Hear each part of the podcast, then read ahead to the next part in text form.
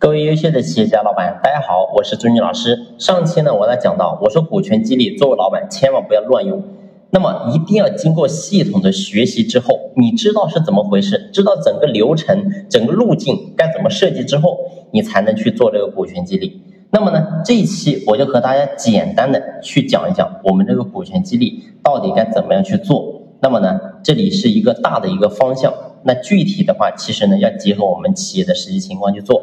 那么呢，我上期也讲到，任何企业你真正做到一定程度，你必须要用股权激励。如果说你不用股权激励，你身边优秀的人才他一定留不住。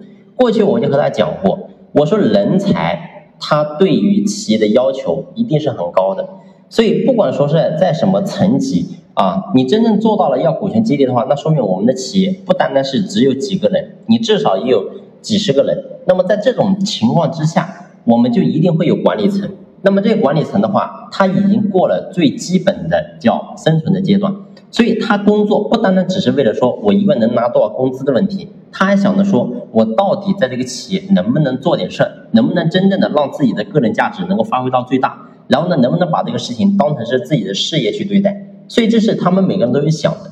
如果说你做老板，你没有去透过股权激励的设计去满足这些人的需求，最后这些人他一定会自己想办法出去单干，所以这是人性的问题，谁都没有办法去规避。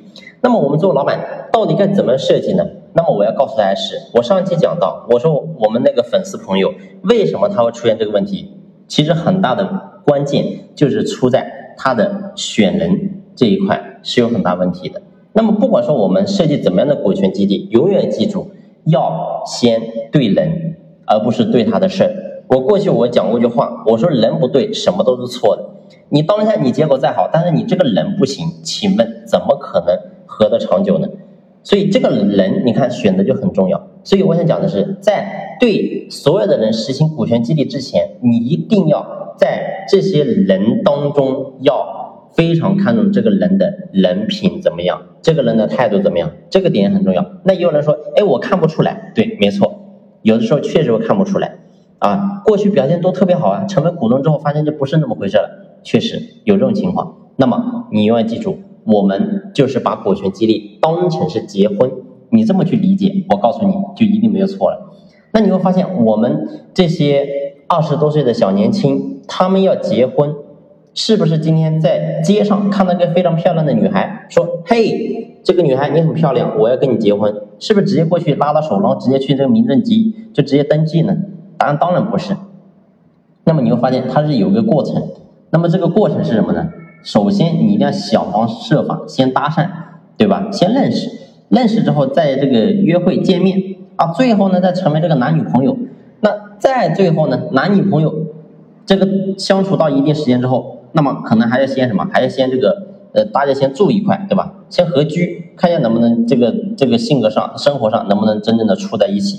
最后呢，哎，好像都没啥问题了，才会想方设法说，哎，怎么样再去啊见这个双方的父母？最后呢，再想着说怎么样去办这个证啊，再结婚。所以你会发现，这是一整个通路。那么透过前面的这个认识也好，然后呢谈恋爱也好，然后呢。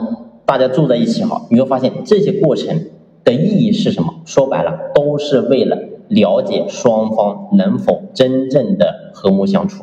所以，我们股权激励的核心也是这个：你怎么样能够让企业跟这些股东能够在真正达成深层次的这种合作之前，你一定要想方设法。怎么样能够对这个股东有个全面的认知的了解？那么这就讲到我们前面的设计了。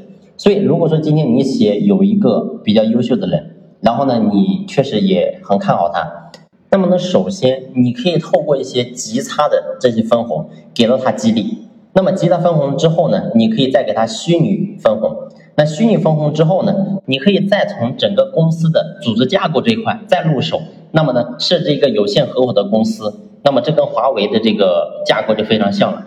你通过有限合伙的方式，然后呢，让他占这个有限合伙里面的更多的收益，然后呢，你是承担这个无限责任，但是呢，你的比例非常少。他呢是承担有限责任，但是他的这个分红可能比较多。你通过这种方式设置的话，你会发现你是完全可以规避这种风险。你告诉我，你怎么可能会有什么风险呢？所以这就是我们做老板，你在认知这一块，你到底上升到哪个高度？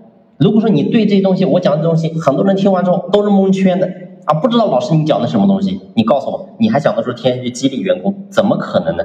所以不要讲这种天方夜谭的事情。我们做老板，你真的要好好静下心来，好好的去提升自己，这个是唯一的出路。好了，这一期的分享呢，就先聊这里，感谢你的用心聆听，谢谢。